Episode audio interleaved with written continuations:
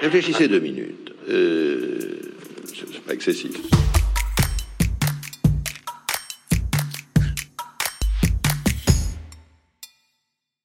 Une des choses les plus importantes dans un débat politique, et on aurait envie d'ajouter dans la vie de manière générale, c'est notre capacité à voir l'essentiel. L'autre jour, on est tombé sur une phrase intéressante. Après qu'Emmanuel Macron a dit ceci, Nous vivons, et cela pas simplement depuis cet été, ces dernières années, au fond, la fin de ce qui pouvait apparaître comme une abondance.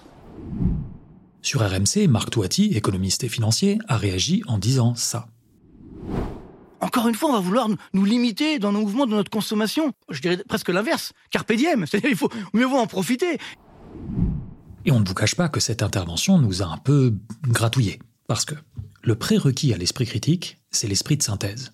Alors, l'esprit de synthèse, pas dans le sens être synthétique et parler en peu de mots, l'esprit de synthèse dans le sens capacité à voir ce qui est important et ce qui l'est moins. Et dans un débat politique, mettre en avant l'essentiel. L'esprit de synthèse, c'est l'art de poser les problèmes et de faire remonter à la surface les enjeux plus larges. Quand on se demande par exemple s'il faut interdire les vols intérieurs, parce que ça pollue, donc interdiction ou pas, la question de fond c'est est-ce que c'est à l'État de décider, ou est-ce qu'on fait confiance aux citoyens?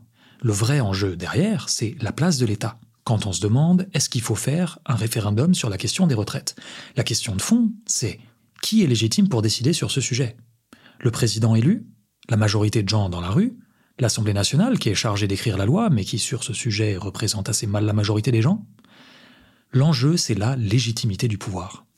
Quand on se demande s'il faut ou non rétablir l'impôt sur la fortune, qui rapportait 4 milliards sur un budget de 350 milliards, c'est-à-dire pas grand-chose. La question de fond, c'est est-ce qu'on veut un impôt efficace, qui remplit bien les caisses de l'État, ou est-ce qu'on veut un impôt juste? L'enjeu, c'est l'importance du symbole, en l'occurrence en matière de justice fiscale. Si on veut avoir un œil affûté sur les questions politiques et si on veut un débat intéressant, constructif, qui permette de faire apparaître des visions différentes, le premier truc à faire, c'est de dégager l'enjeu plus large. Quel est le sujet? Et alors Toiti dans tout ça? Eh bien, on a trouvé que son intervention, même si c'est pas le fruit le plus mûr de la cagette, soulevait un enjeu fondamental qui est passionnant, qui est celui de la liberté et de ses limites. Alors, on aurait aimé voir cet enjeu mis en lumière par Apolline de Malherbe, qui l'interrogeait sur RMC. Mais là, il dit au Français, euh, pause, on arrête tout, Ouais, mais ça, euh, restez chez vous, mangez extrêmement plus. dangereux. Moi, je dirais. Mais la vie est faite de petites déceptions. Prenons donc un moment pour dégager l'enjeu de cette phrase, et profitons pour nous pencher sur cette phrase de Marc Touati et poser cette question politique, qui à notre avis va être une des plus importantes ces prochaines années, jusqu'où peut aller notre liberté? Ce qu'il y a de bien avec Touati, c'est que c'est quelqu'un, en tout cas nous c'est ce qu'on pense, de bonne foi. Donc son on impersonnel et accusateur, Encore une fois, on va vouloir nous limiter dans nos mouvements de notre consommation. on pense pas que ce soit une volonté d'embrouiller. On pense pas le trahir en faisant le pari que c'est l'État dont il parle. L'État, c'est-à-dire, a priori, la seule institution capable de limiter notre mouvement et notre consommation. Comment? Eh bien par la loi, qui est votée par la représentation nationale. Alors si on s'amusait à dire la phrase de Touati, mais depuis un autre angle du spectre politique, ça donnerait ça. Les représentants légitimes de la collectivité vont encore fixer une règle pour mieux vivre en société. Chez lui, ça donne Encore une fois, on va vouloir nous limiter dans nos mouvements de notre consommation. En fait, la phrase de Touati, elle est bien parce qu'elle contient une vision de l'État tout entière. Alors, on ne sait pas avec quel niveau de conscience, mais ce qu'il dit, c'est la collectivité va emmerder les individus. Et en filigrane, il dit je veux faire ce que je veux, ce qui est une position de la droite plutôt libérale, assez classique. Alors Touati, il n'a pas inventé le bidon de 2 litres. L'argument du l'État qui empêche les honnêtes gens de vivre leur vie, il est vieux comme la politique. Exemple avec Jacques Chirac en 1981. Lorsque je vois avec quelle fureur, parfois, on traque l'automobiliste, et ceci simplement pour empêcher que les gens aillent au-delà de 120 ou 130 km à l'heure. En résumé, Touati dit on va encore nous embêter. Prenons donc d'abord un moment pour voir le contre-pied à cette vision des choses. Abordons ce sujet avec un petit parti pris. Partons de Rousseau. L'obéissance à la loi qu'on s'est prescrite est liberté, dit-il dans le contrat social. Ce point de départ nous paraît important, parce que la liberté, elle a des limites.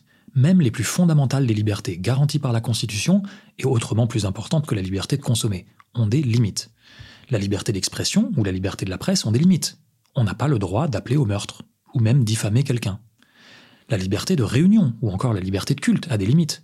On n'a pas le droit de faire une séance de yoga ou un feu de la Saint-Jean en plein milieu de la place de l'Étoile à Paris. La liberté de manifester ou de faire grève a des limites. Les militaires y ont pas droit.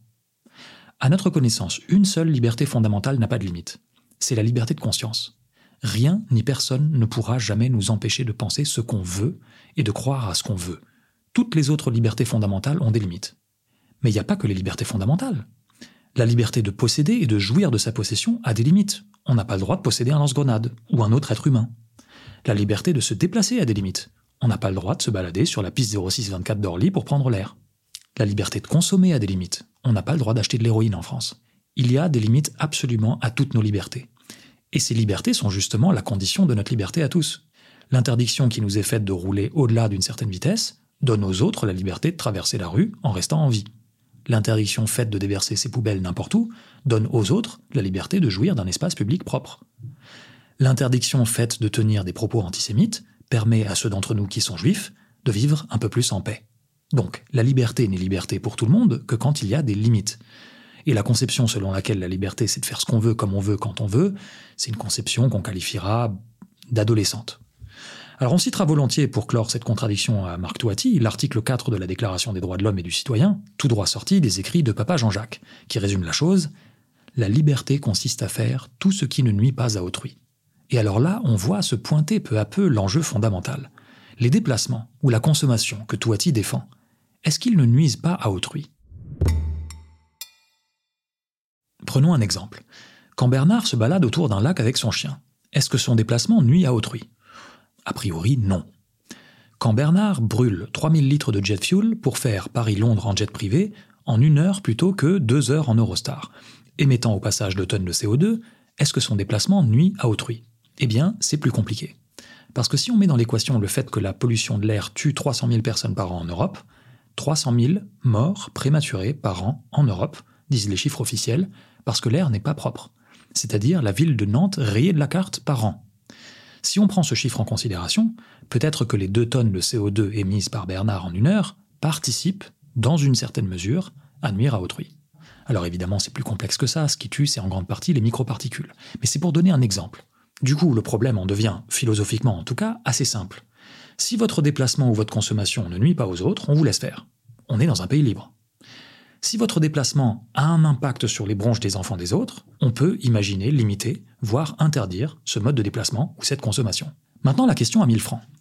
Comment est-ce qu'on décide de ce qui nuit à autrui ou pas? C'est ça la vraie question à mettre au centre du débat. Tout le monde est d'accord pour dire qu'il faut interdire aux usines de balancer du mercure dans les rivières, même Toiti.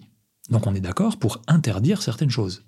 La seule question qui se pose, c'est d'apprécier combien une action, en l'occurrence un déplacement ou une consommation, nuit aux autres. Et dans la pratique, c'est pas forcément évident. Parce que théoriquement, très théoriquement, notre liberté de boire du vin autant qu'on veut, d'une certaine manière, elle nuit aux autres. Dans le sens où le jour où on a besoin d'une greffe du foie à 100 000 euros, avec la Sécu, c'est tout le monde qui paye pour nous. Alors qu'est-ce qu'on fait? On interdit le vin? Bien sûr que non. Ce raisonnement quasi pas l'absurde pour dire définir si un comportement nuit aux autres ou pas, c'est pas toujours évident à établir. Et eh bien du coup, comment on fait? Eh bien en vrai, c'est assez simple. On se réunit, on réfléchit très fort et on décide collectivement de ce qu'on juge comme nuisant à autrui ou pas. Avec les règles de décision en vigueur, pour nous, c'est le vote à la majorité. Et c'est pourquoi le on de Touati est un peu glissant.